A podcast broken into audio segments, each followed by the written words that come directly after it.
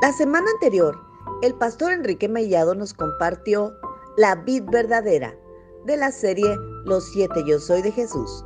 Esta semana iniciamos nueva serie, Cristo en la historia, y el pastor Daniel Trápala nos compartirá Un hombre histórico.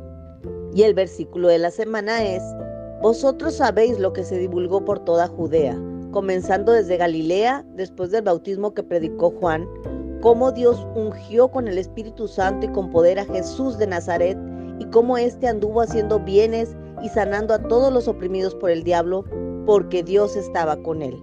Hechos 10, 37 al 38. En el nombre de Jesús.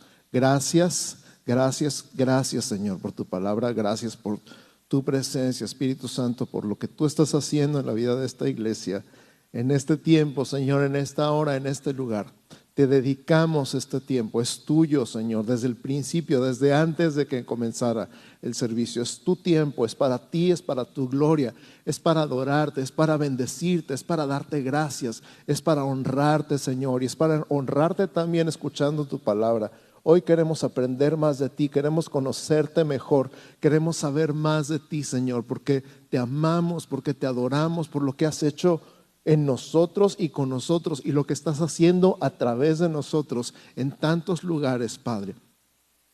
Y en el nombre de Jesús, que este tiempo de aprendizaje juntos de conocerte mejor, Señor, sea algo que cambie nuestra vida, algo que afirme nuestra fe, algo que nos haga salir mejores de este lugar, Señor, algo que podamos compartir allá afuera, donde estemos, donde esté nuestro trabajo, donde esté nuestra escuela, donde esté nuestro lugar de estudios, nuestro núcleo, nuestro círculo de influencia, Padre, en el nombre de Jesús.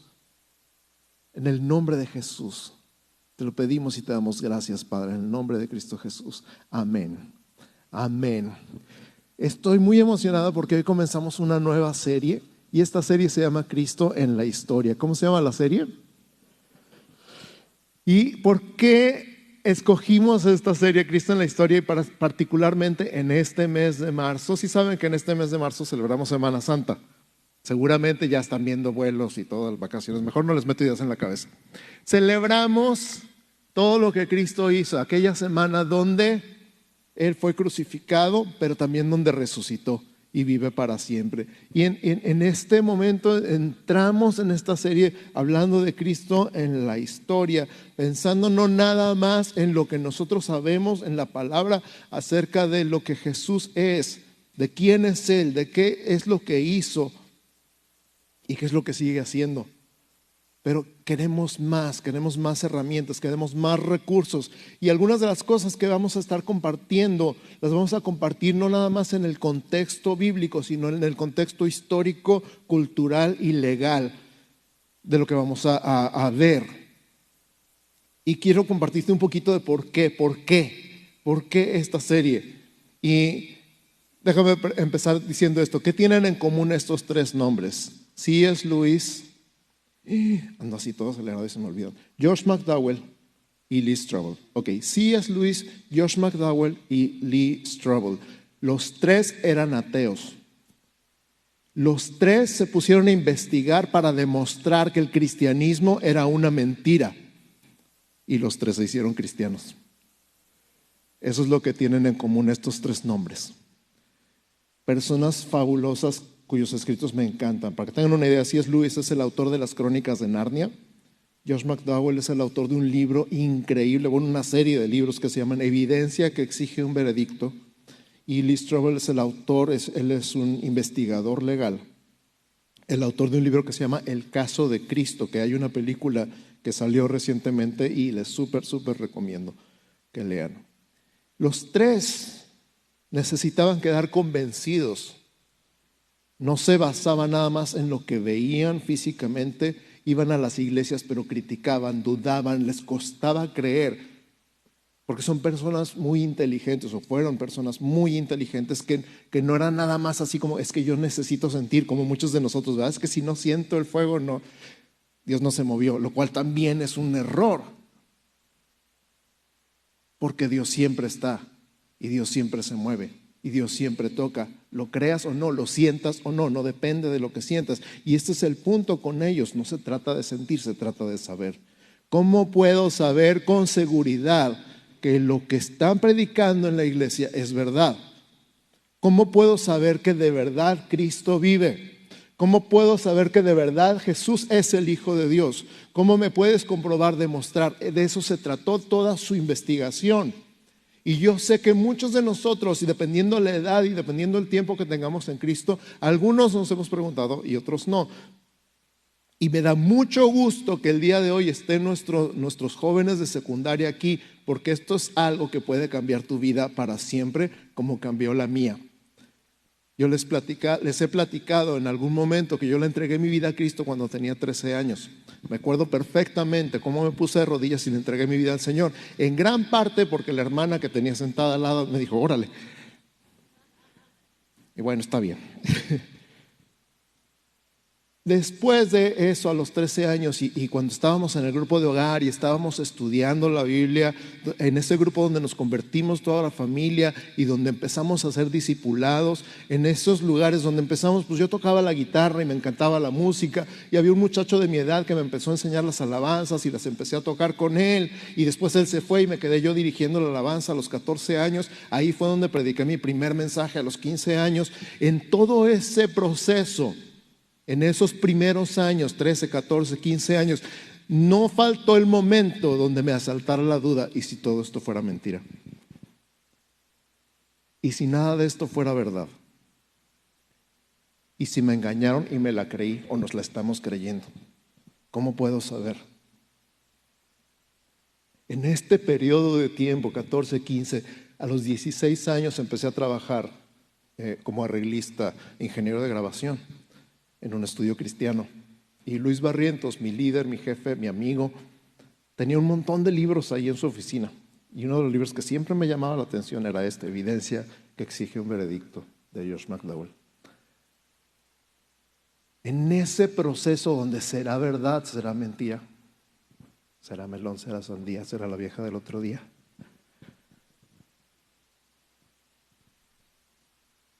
Agarré ese libro y le dije, ¿me prestas este libro? Me acuerdo mucho.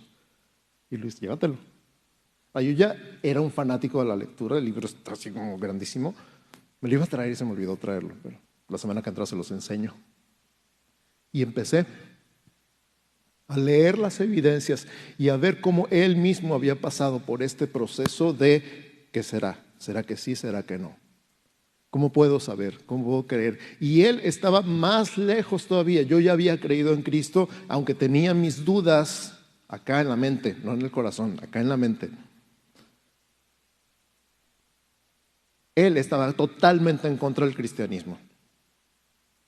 En una de estas semanas vamos a ver su testimonio resumido, pero él contando de una infancia de abuso él contando, habiendo crecido con, siendo el hijo del borracho del pueblo y abusado por un empleado de su papá ahí en el rancho.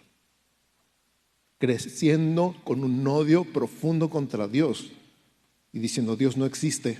Y yo sé que muchos han dicho eso en algún momento, si Dios existiera no me hubiera pasado lo que me pasó.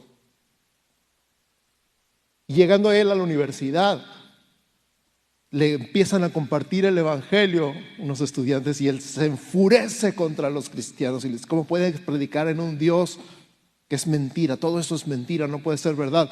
Y uno de ellos le dijo, ¿estás dispuesto a examinar la evidencia honestamente?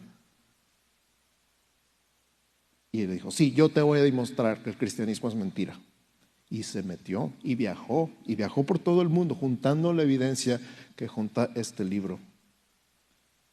Y dice que él recuerda perfectamente un día como a las 11 de la noche estaba viendo todo su pizarrón lleno de evidencias y llegó a la conclusión, es verdad, tiene que ser verdad. me estoy adelantando a toda la serie, pero ese es el porqué de esta serie. Yo quedé a los 16 años absolutamente convencido de que Cristo es quien dijo ser. Y nunca más volví a dudar de su existencia, de su presencia, de que Él es el Hijo de Dios, de que verdaderamente Él murió y resucitó y vive para siempre. Y te lo estoy diciendo a ti, que de repente dices como, ¿y, y si no? Porque sé, yo sé que sé que sé que puedes estar sentado aquí y de vez en cuando te salta la duda. Pero más allá todavía, más allá todavía, yo sé que sé que sé que esto te puede servir en la escuela. Yo sé que sé que sé que lo que vas a aprender en esta serie te puede servir allá en la oficina. Porque cada vez más hay gente que está alejada de Dios, alejada de la iglesia, desconectada, eh, con una tendencia humanista, con una tendencia atea y con preguntas que muchas veces los cristianos no sabemos responder. Y por eso, porque esas preguntas se quedan sin respuesta, esas personas no han conocido a Cristo. Yo no conozco a esas personas, pero tú sí.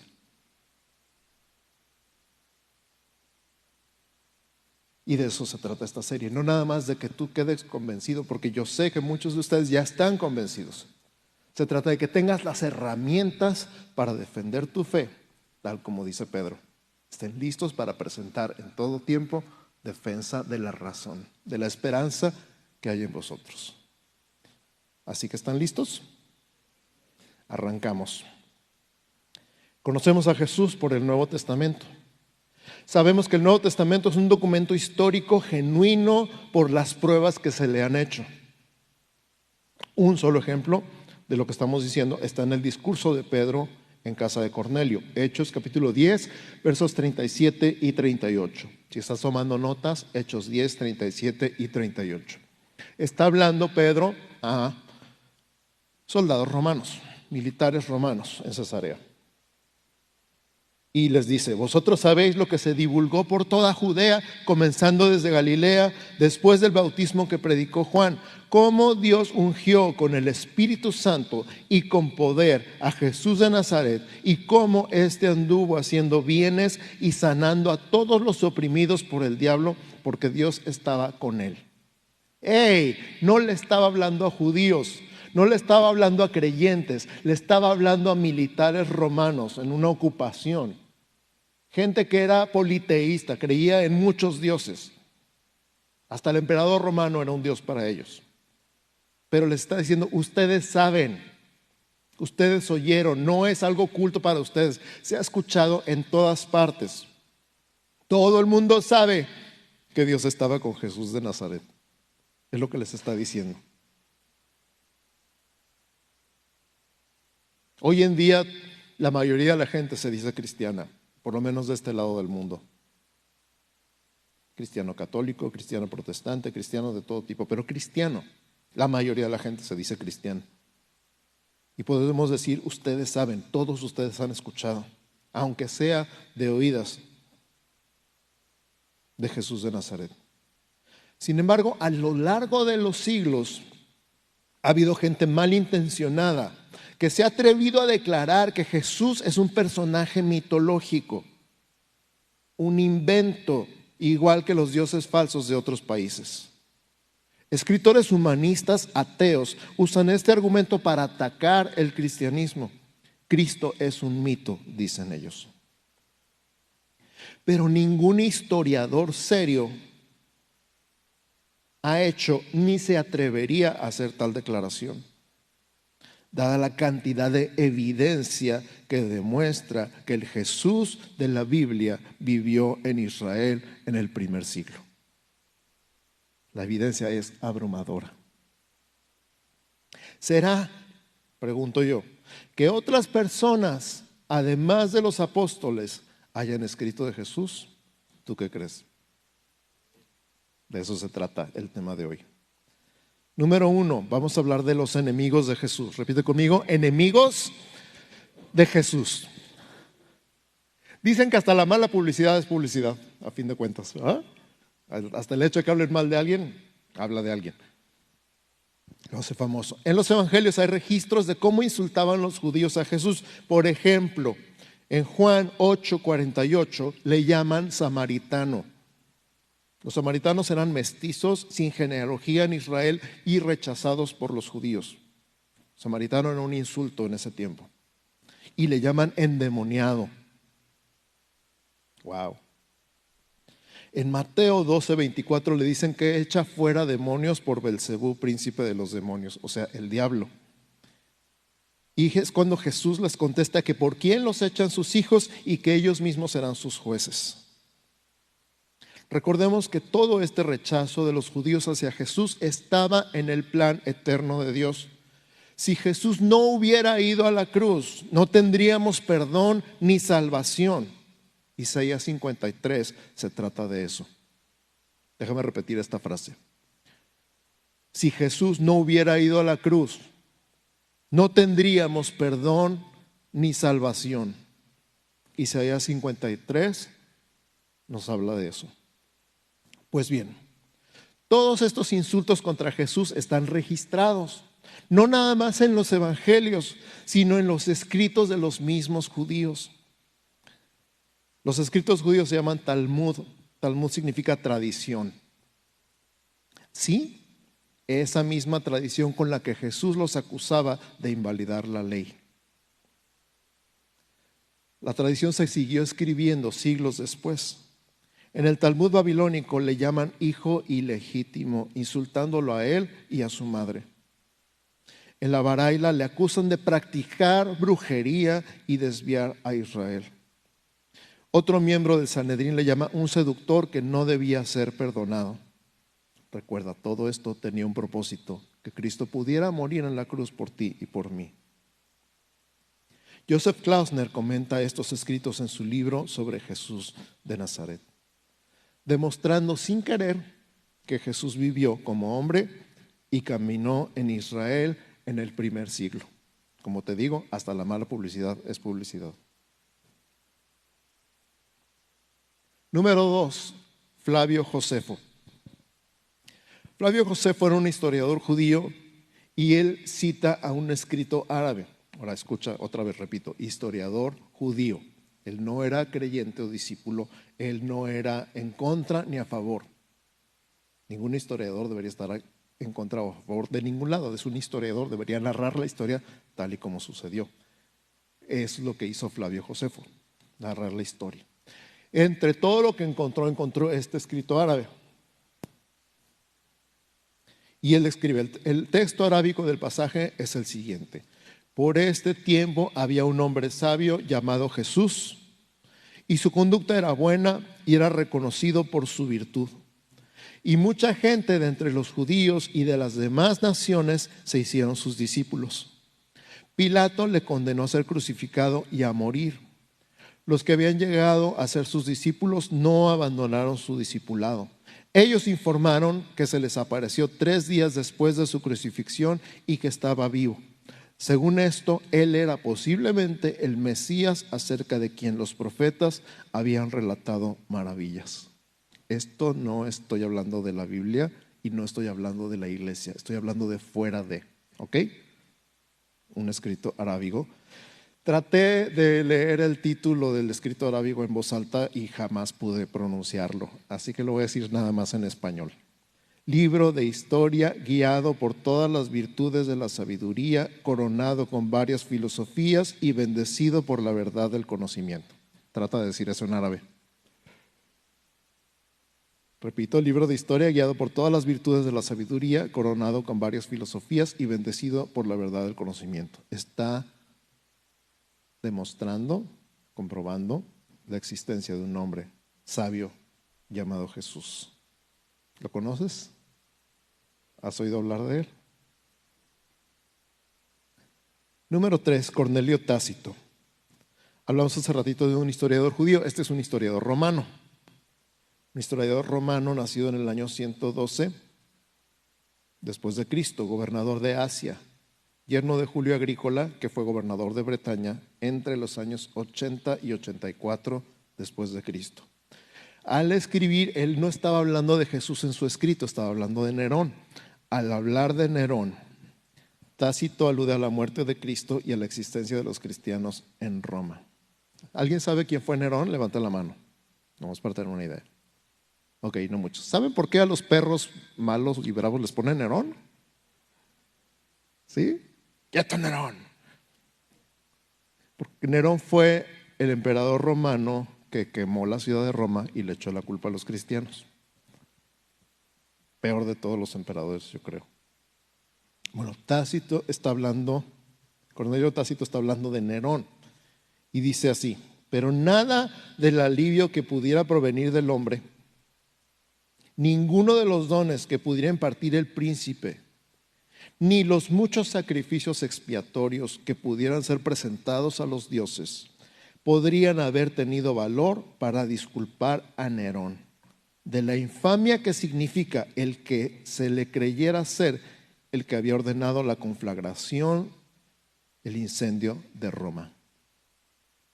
Por tanto, para suprimir el rumor, él cargó falsamente a las personas comúnmente llamadas cristianos con la culpa y los castigó con las más refinadas torturas, atrayendo sobre ellos el aborrecimiento de todos por sus iniquidades.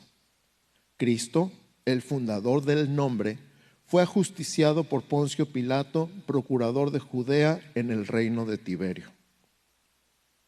Pero la superstición perniciosa, reprimida por un tiempo, volvió a hacer irrupción, no solamente a través de Judea, donde tuvo su origen este error, sino también por toda la ciudad de Roma.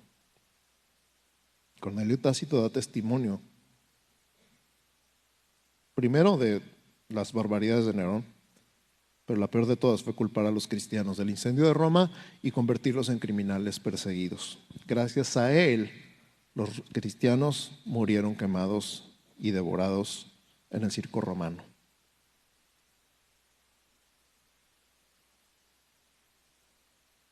Pero da testimonio de Cristo también.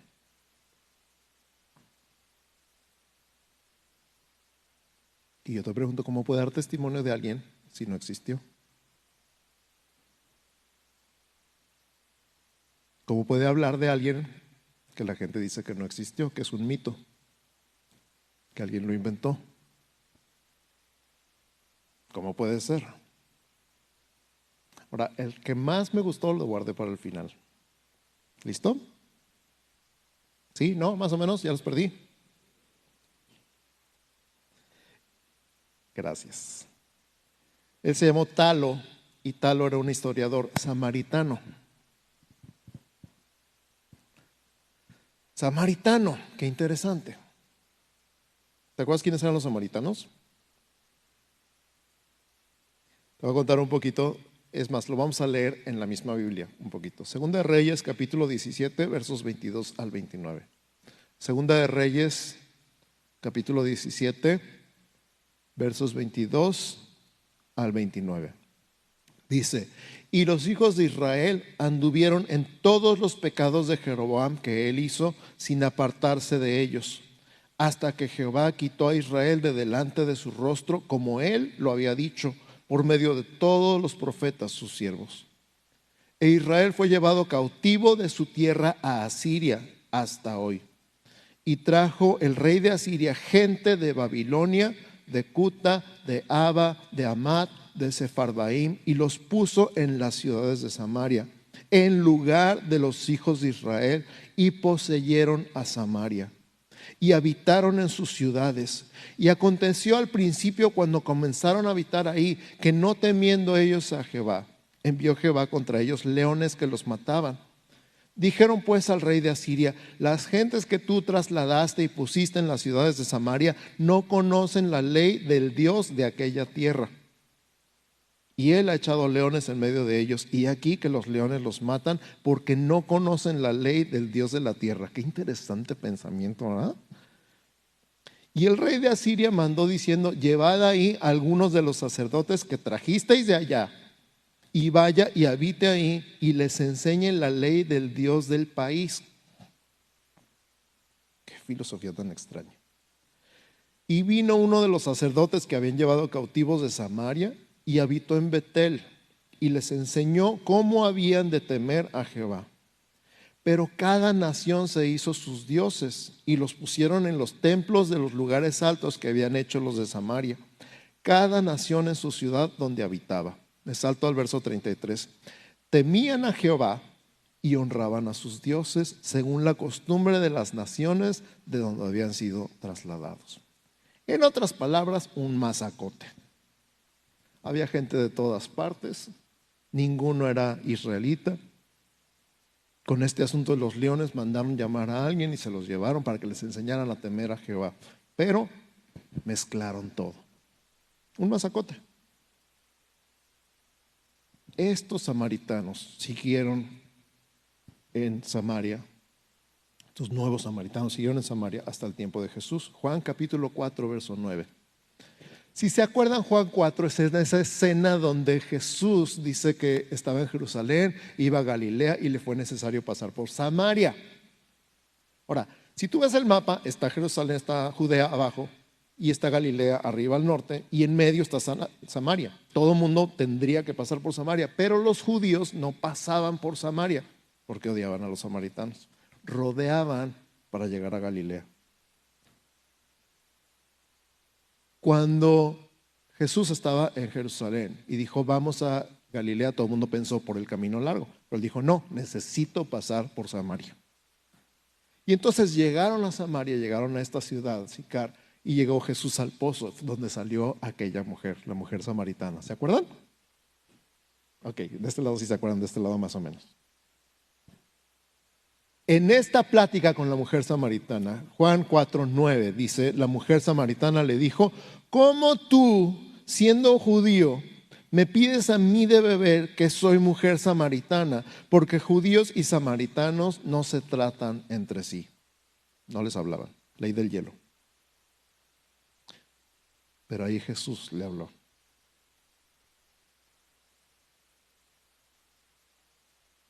Jesús le dijo todo lo que había hecho. Y aún así ella no se sintió juzgada. Qué impresionante. Qué impresionante. Cuando llegaron los discípulos con las tortas, los burritos de asada y de frijol con queso, salió la mujer corriendo. Y Jesús les dijo, ya tengo algo que comer. Mi comida es que haga la voluntad de mi Padre. La mujer llegó a la ciudad y les dijo, vengan y vean a un hombre que me ha dicho todo lo que he hecho. ¿No será este el Mesías, el Cristo? Y entonces salieron a escucharle. Verso 42, y decían a la mujer, ya no creemos solamente por tu dicho, porque nosotros mismos hemos oído y sabemos que verdaderamente este es el Salvador del mundo, el Cristo. Wow. Los samaritanos reconocieron a Jesús antes que los judíos. Hechos 1.8. Hechos 1.8. Pero recibiréis poder, está hablando Jesús, cuando haya venido sobre vosotros el Espíritu Santo y me seréis testigos en Jerusalén, en toda Judea, en, en Samaria y hasta lo último de la tierra. Hechos, Hechos 8 del 4 al 6. Hechos 8 del 4 al 6. Pero los que fueron esparcidos iban por todas partes anunciando el Evangelio. Entonces Felipe, descendiendo a la ciudad de Samaria, les predicaba a Cristo. Y la gente unánime escuchaba atentamente las cosas que decía Felipe, oyendo y viendo las señales que hacía. Este es el contexto. ¿Estamos todos de acuerdo en el contexto? Uno de los primeros escritores gentiles que menciona a Cristo en la historia. Repito, uno de los primeros escritores gentiles en la historia que menciona a Cristo es un samaritano llamado Talo quien escribió en el año 52 después de Cristo. Sin embargo, sus escritos han desaparecido y tenemos conocimiento de ellos únicamente a través de fragmentos citados por otros escritores. Uno de tales escritores se llamó Julio Africano, un escritor cristiano de alrededor del año 221 después de Cristo un pasaje muy interesante, se refiere a un comentario de Talo. Julio Africano escribe, Talo en el tercer libro de sus historias explica esta oscuridad como un eclipse de sol sin razón alguna, según me parece. Por supuesto que sin razón, pues un eclipse solar no tendría lugar durante un tiempo de la luna llena, y fue durante la luna llena pascual que Cristo murió. Así, partiendo de esta referencia, podemos ver que el relato del Evangelio acerca de la oscuridad que cayó sobre la tierra durante la crucifixión de Cristo era bien conocido. Repito, esto es lo importante de esta frase. El relato del Evangelio acerca de la oscuridad que cayó sobre la tierra durante la crucifixión de Cristo era bien conocido y requería de una explicación natural para aquellos no creyentes que lo presenciaron.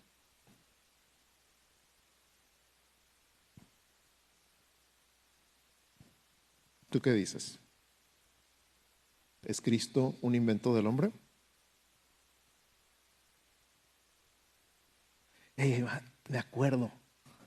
Tengo un amigo, mi amigo Luis Mellado, que muchos de ustedes conocen. Cuando alguien sale con cosas raras así, extrañas, diversas, él le llama teología Sammons. Porque sabes, vas a la tienda Sammons y vas a los libros y ves cada barbaridad. Dices, ay Dios mío. Y la gente que se va por las tortas se va con la finta y lee lo que sea y se lo cree.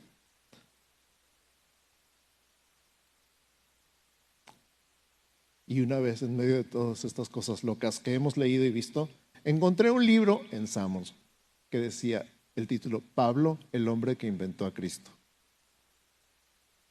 Ajá. Yo pregunto cuánta gente habrá comprado ese libro, cuánta gente lo habrá leído y cuánta gente se habrá creído esa tontería. En mis tiempos salió de moda aquella serie de libros del caballo de Troya. ¿Quién los vio alguna vez en alguna librería? Pura barbaridad. Cuando empezaron a atacar al autor del caballo de Troya, porque obviamente estaba diciendo puras barbaridades, acabó por decir, es una novela. Pues claro que es una novela, puras mentiras. Pero la gente se las creía más que la Biblia. Este es mi punto. ¿Qué es lo que crees y por qué lo crees? ¿Qué es lo que crees y por qué lo crees?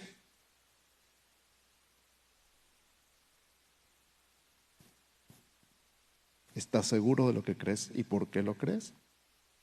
Yo estoy seguro. Y le he dicho a los muchachos en los retiros de adolescentes y de jóvenes, me he matado estudiando para estar seguro de lo que digo y de lo que creo. Y estoy completamente convencido de quién es Jesús. Estoy absolutamente convencido de que es verdad que Cristo vivió y murió y resucitó y subió al cielo. ¿Y tú? ¿Por qué? Esa es la pregunta.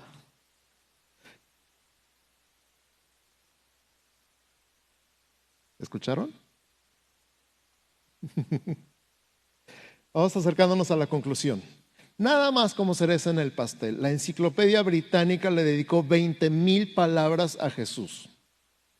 La enciclopedia británica le dedica 20 mil palabras a Jesús. Mucho más espacio que a Julio César, Buda, Aristóteles o Napoleón.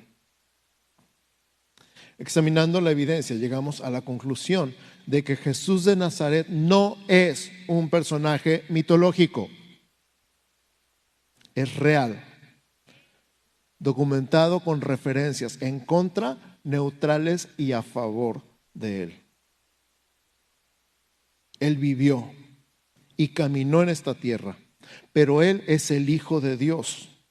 Murió en una cruz romana para pagar por los pecados de toda la humanidad resucitó al tercer día, apareció a sus discípulos y subió al cielo ante sus ojos. De todo esto vamos a estar hablando este mes.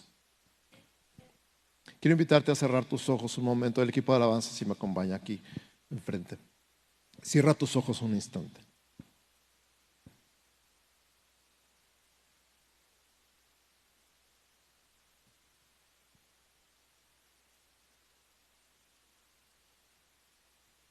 Este Jesús del que te he venido hablando está aquí presente. hablamos de Jesús hoy como un personaje histórico. Cristo existió en la historia, es verdad. Pero como dije hace rato, Él es el Hijo de Dios. Jesús es Dios. Y Él está aquí. Y la razón por la que te estoy dando algo no solamente hay que afianzarte tú, sino que puedas compartir, que te sirva como un recurso para hablar de esta persona maravillosa que ha cambiado nuestra vida para siempre. Esta persona increíble que nos ha transformado, que nos ha tocado, que ha cambiado todo nuestro ser de adentro hacia afuera y que sigue transformándonos, sigue cambiándonos. Sigue siendo la persona y siempre será la persona más increíble, más maravillosa que hay en el universo. Está aquí presente el día de hoy.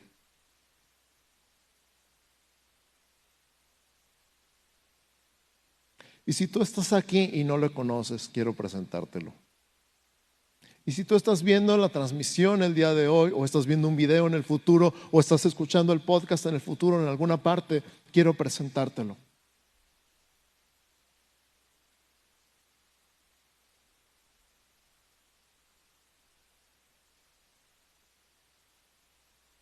Jesús de Nazaret es verdaderamente la persona más maravillosa. Él te ama, Él te conoce, te conoce por nombre. Cuando Él fue a la cruz no fue por accidente. Él vino al mundo con el propósito de morir en la cruz para pagar por tus pecados.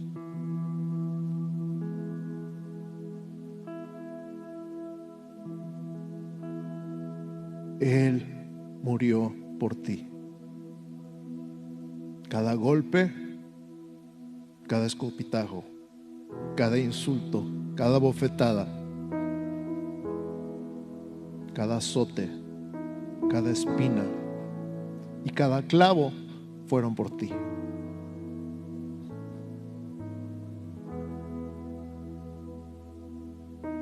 Porque era la única manera de salvarte. Si hubiera habido otra, él la hubiera encontrado. Pero él sabía que solamente por su sangre hay perdón de pecados. Y hoy te lo quiero presentar.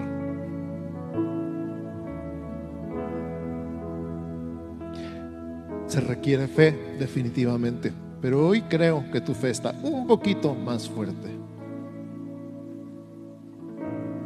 Pero lo que dice la Biblia es algo como esto en Romanos capítulo 10. Cerca de ti está la palabra en tu boca y en tu corazón. Y esta es la palabra de fe que predicamos. Que si confiesas con tu boca que Jesús es el Señor y crees en tu corazón que Dios lo levantó de los muertos, serás salvo. Porque con el corazón se cree para justicia pero con la boca se confiesa para salvación.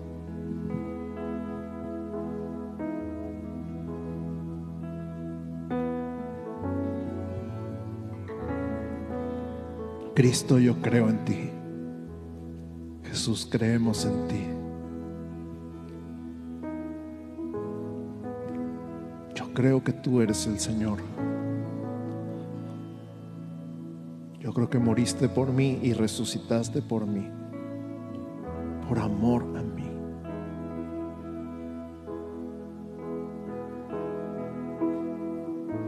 Yo creo que tú eres el Señor.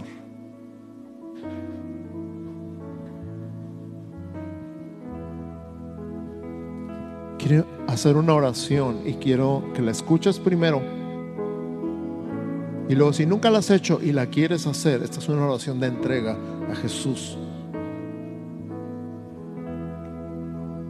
Escucha, Señor Jesús, te doy gracias por morir en la cruz por mí que soy pecador. Me arrepiento, te pido perdón, recibo tu perdón, te abro las puertas de mi corazón y te invito a que entres a vivir en mí y me des vida eterna. Gracias por tu amor, gracias por tu perdón Gracias por tu salvación en el nombre de Jesús. Yo la voy a repetir lentamente y tú la puedes repetir conmigo si la quieres repetir. Señor Jesús, te doy gracias por morir en la cruz, por mí que soy pecador. Me arrepiento, te pido perdón, recibo tu perdón, te abro las puertas de mi corazón y te invito a que entres a vivir en mí y me des vida eterna contigo. Gracias por tu amor, gracias por tu perdón y gracias por tu salvación. En el nombre de Jesús.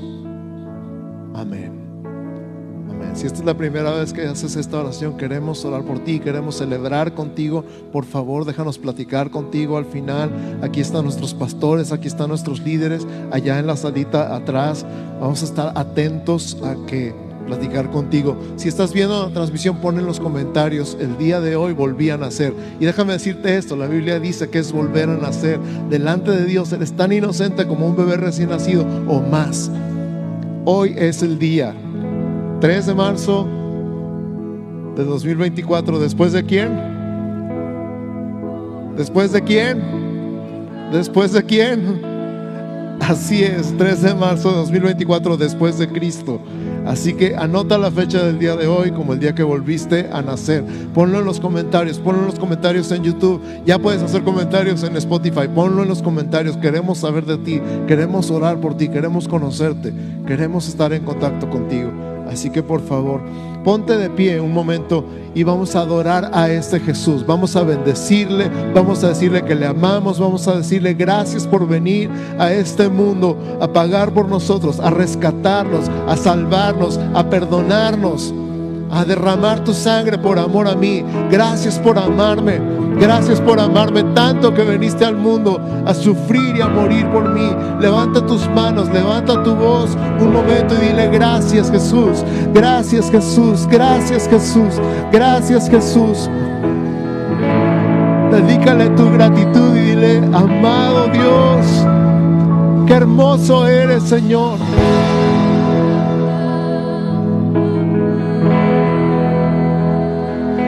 Toma un tiempo y adórale y bendícele y dale gracias y honrale y alábale.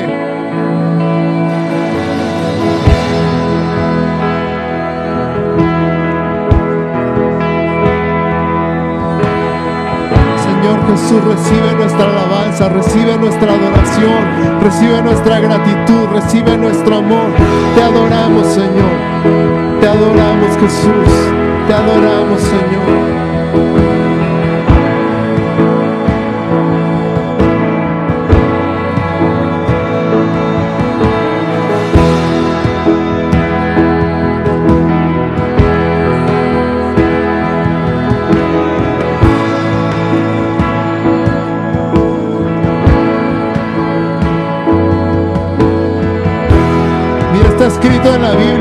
Que iba a nacer y nació.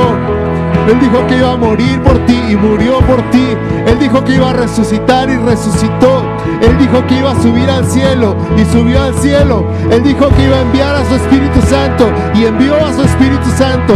Y Él dijo que va a venir otra vez y va a venir otra vez. Así que dale gloria, dale honra, dale alabanza, porque todo lo que Él ha dicho lo ha cumplido. Y lo que falta de cumplirse se va a cumplir.